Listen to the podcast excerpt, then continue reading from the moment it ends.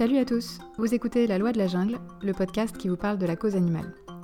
Vous pouvez retrouver les notes de cet épisode sur la loi de la jungle.com et vous pouvez aussi suivre La Loi de la Jungle sur Twitter.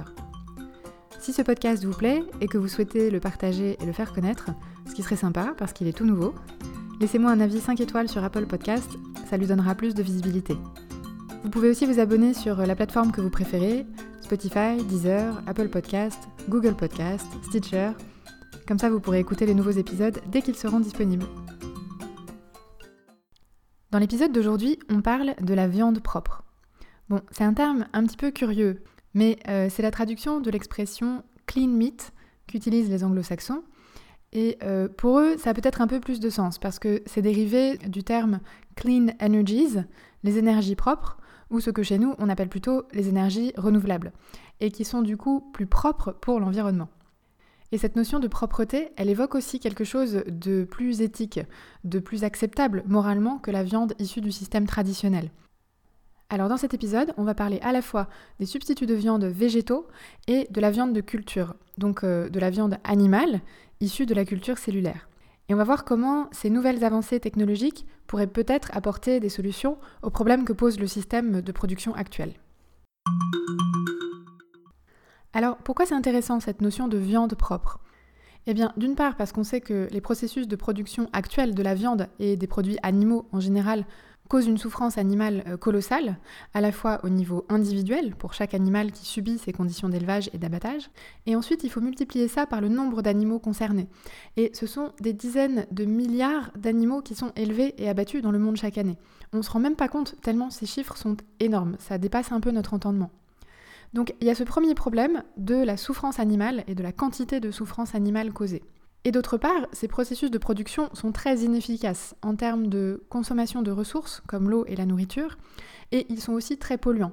On en a un peu parlé dans l'épisode 2 sur le végétarisme. On sait que l'élevage est une source de pollution majeure, qu'il contribue par exemple très largement aux émissions de gaz à effet de serre. Il y a aussi la question de l'épandage et donc de la pollution des sols, des eaux, des nappes phréatiques, euh, des littoraux, et euh, la question de la déforestation causée notamment par euh, les cultures destinées au bétail. Donc c'est un vrai sujet environnemental. Et en plus, on va bientôt se retrouver confronté au problème de devoir nourrir 9 euh, milliards d'êtres humains ou plus d'ici 2050, avec une demande en viande qui devrait au moins doubler d'après les estimations. Et il semblerait que le système de production actuel ne soit pas du tout en mesure de s'adapter à ça. Alors du coup, il y a pas mal de gens qui pensent qu'une des priorités aujourd'hui, c'est de développer des alternatives au système d'élevage actuel. Et ces viandes propres, on va le voir, elles proposent des solutions à ces problèmes. Les substituts de viande sur lesquels portent la recherche et le développement des nouvelles technologies, ce sont d'une part euh, les substituts végétaux, et je peux vous dire qu'on ne parle pas des vieux steaks de soja dégueux d'il y a 20 ans, et d'autre part, c'est de la viande de culture, c'est-à-dire de la vraie viande, donc de la chair animale, fabriqués à partir de cellules animales qu'on cultive pour fabriquer de la viande. Les substituts de viande à base de plantes, c'est quelque chose qu'on connaît déjà depuis un certain temps. Mais la technologie est vraiment en train de passer à la vitesse supérieure. Certaines startups, comme Impossible Foods ou Beyond Meat, sont en train de développer des produits beaucoup plus sophistiqués que les substituts végétaux qu'on connaît actuellement. En gros, ils estiment qu'il n'y a rien dans la viande qui ne puisse être reproduit à partir de matières végétales. Et ils ont cherché des molécules végétales qui pourraient recréer à l'identique la texture et le goût particulier de la viande qui font qu'on adore ça. Vous voyez de quoi je parle? Le truc qui déclenche cette réaction viscérale qu'on peut avoir quand on sent l'odeur de la viande grillée, par exemple. Et je reconnais que cette odeur, même quand on ne mange pas de viande et qu'on n'a pas envie d'en manger, elle déclenche quand même quelque chose de presque physiologique.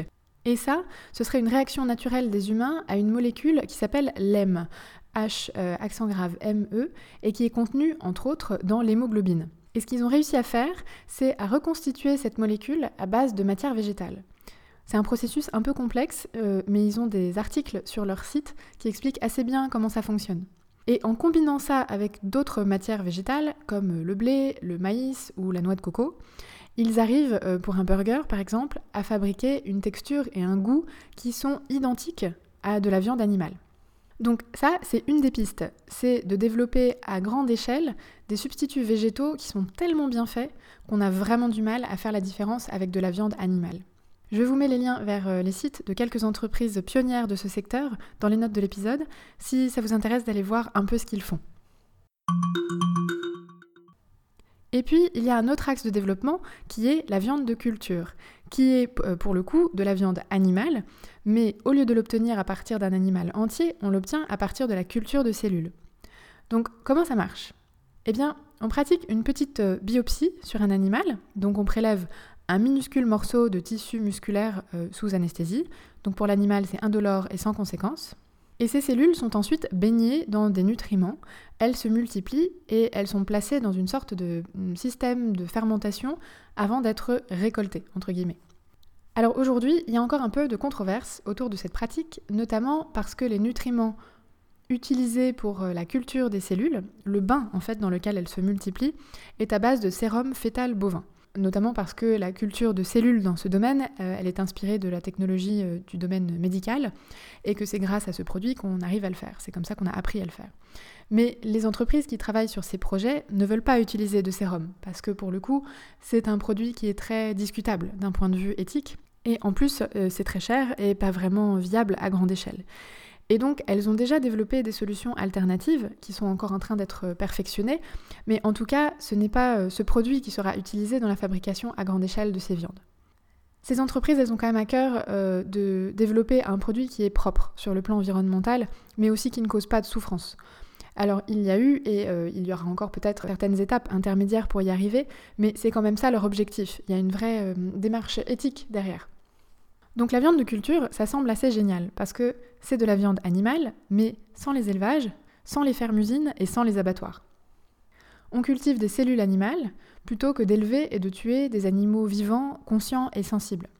Donc ça résout le problème éthique majeur de la souffrance des animaux d'élevage, et ça résout aussi des gros problèmes environnementaux liés à la production de viande, et même des problèmes sanitaires, parce qu'ils peuvent produire une viande sans antibiotiques, dans des conditions d'hygiène qui sont a priori euh, meilleures que dans le système actuel, et on sait que les problèmes sanitaires avec la viande sont nombreux. Et en termes de goût et de nutrition, ce serait exactement la même chose. Alors aujourd'hui, ils fabriquent plutôt des burgers, des boulettes de viande, euh, des nuggets, ce genre de choses. Mais à terme, leur objectif, c'est de pouvoir sortir des véritables morceaux entiers de viande, comme un steak ou un blanc de poulet. Il y a un certain nombre de startups qui développent ces produits. Par exemple, euh, Memphis Meat en Californie, Moussa Meat aux Pays-Bas ou Super Meat en Israël, entre autres. Et là aussi, je vous mets les liens dans les notes euh, de l'épisode si ça vous intéresse d'aller voir ce que font ces entreprises. En termes de délai, ils estiment qu'ils pourront mettre ces produits sur le marché de manière généralisée d'ici 5 ans et pratiquer des prix compétitifs par rapport à la viande traditionnelle d'ici 10 ans. En tout cas, ce sont euh, les prévisions des entreprises qui se lancent dans cette aventure. Donc, c'est pas si loin que ça. Ça n'a rien d'une utopie ou d'un doux rêve de scientifique fou. D'ailleurs, en ce qui concerne par exemple euh, Memphis Meats, ils ont récemment bénéficié d'une série d'investissements, notamment euh, début 2018 de la part de Tyson Foods, qui est probablement le plus gros industriel de la viande aux États-Unis. Donc c'est réellement quelque chose qui va arriver sur le marché dans les années qui viennent. Pour ce qui concerne les animaux utilisés, c'est-à-dire euh, ceux sur lesquels on prélève des cellules, on peut imaginer qu'ils pourront avoir une vie tout à fait agréable d'animal de ferme. On aura juste besoin de leur faire un prélèvement de temps en temps, par exemple euh, au moment des soins vétérinaires. Mais en dehors de ça, on n'a pas besoin de les tuer ou de leur imposer des conditions de vie euh, concentrationnaires. On pourrait même leur assurer les meilleures conditions de vie possibles, puisque on, ne sera plus dans cette logique de la productivité, de la quantité d'animaux. Donc on peut imaginer complètement euh, révolutionner l'élevage tel qu'il est aujourd'hui. Alors on peut quand même se demander pourquoi développer de la viande de culture si on peut obtenir quelque chose d'identique à base de plantes Eh bien, il semble qu'il y ait quand même chez beaucoup d'humains quelque chose de viscéral qui les pousse à vouloir consommer de la viande animale. Peut-être que c'est dû à notre passé de chasseur et au rôle que ça a joué dans notre évolution. Si cette idée-là vous intéresse, je vous invite à écouter l'épisode 2 du podcast sur le végétarisme. En tout cas, c'est un substitut qui semble plus faire l'unanimité alors que beaucoup de personnes ont des réserves sur le fait de consommer uniquement des substituts végétaux. C'est aussi pour ça que ça semble assez utopique d'espérer convertir la planète à une alimentation végane. La tendance de la consommation de viande en ce moment et dans les années qui viennent, euh, c'est plutôt d'augmenter, en particulier dans les pays qui connaissent une croissance euh, récente. Donc c'est une réalité qu'on est obligé de prendre en compte quand on réfléchit à des solutions. Une autre conséquence bénéfique potentielle de ces substituts à la viande traditionnelle, c'est que le fait de consommer une viande qui ne cause pas de souffrance animale pourrait vraiment entraîner une plus grande empathie du public vis-à-vis des animaux. Aujourd'hui, si on considère que 98% de la population consomme de la viande et donc participe à un système qui est extrêmement cruel pour les animaux, c'est très difficile pour toutes ces personnes de reconnaître dans le même temps que ces animaux sont conscients et qu'ils peuvent souffrir. En revanche, une fois qu'on a cessé de tuer et de manger ces animaux, ça devient beaucoup plus facile de se dire que ce sont des êtres conscients, capables de souffrir, de ressentir des émotions, puisque on n'est plus en position de bourreau. Donc c'est une évolution intéressante du point de vue de la perception morale qu'on a des animaux et de la considération morale qu'on leur accorde. Ça pourrait vraiment entraîner une sorte de révolution dans ce domaine. Il y a aussi la question de l'acceptation des consommateurs, notamment pour ce qui concerne la viande de culture.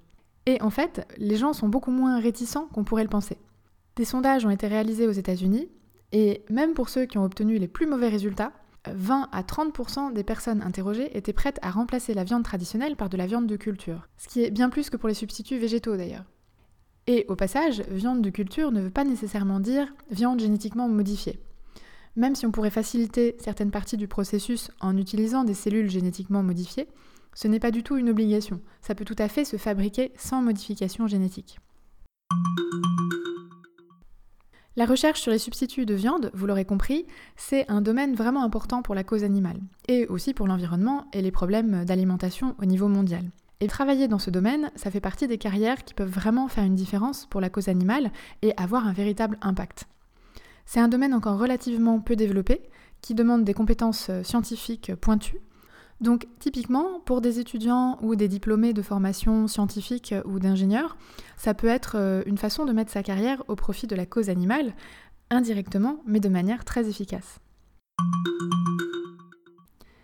Si le sujet vous intéresse et que vous souhaitez avoir plus d'informations sur ces technologies, ce marché, et savoir comment ça se développe en ce moment, notamment aux États-Unis, l'ONG The Good Food Institute, qui a pour objectif euh, de soutenir le développement des viandes propres, fournit euh, beaucoup de ressources dans ce domaine, à la fois sur euh, la technologie et sur les entreprises qui la développent.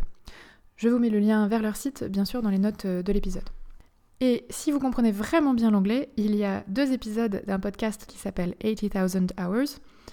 D'une part, une interview d'une chercheuse qui explique et qui vulgarise la technique de fabrication de la viande de culture.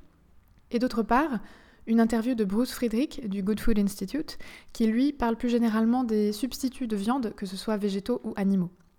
C'est assez dense, mais euh, si vous voulez approfondir le sujet, ce sont des experts en la matière qui s'expriment, donc c'est plutôt intéressant. Voilà, merci de m'avoir écouté, j'espère que ce sujet vous a intéressé, et je vous dis à la semaine prochaine. Bye bye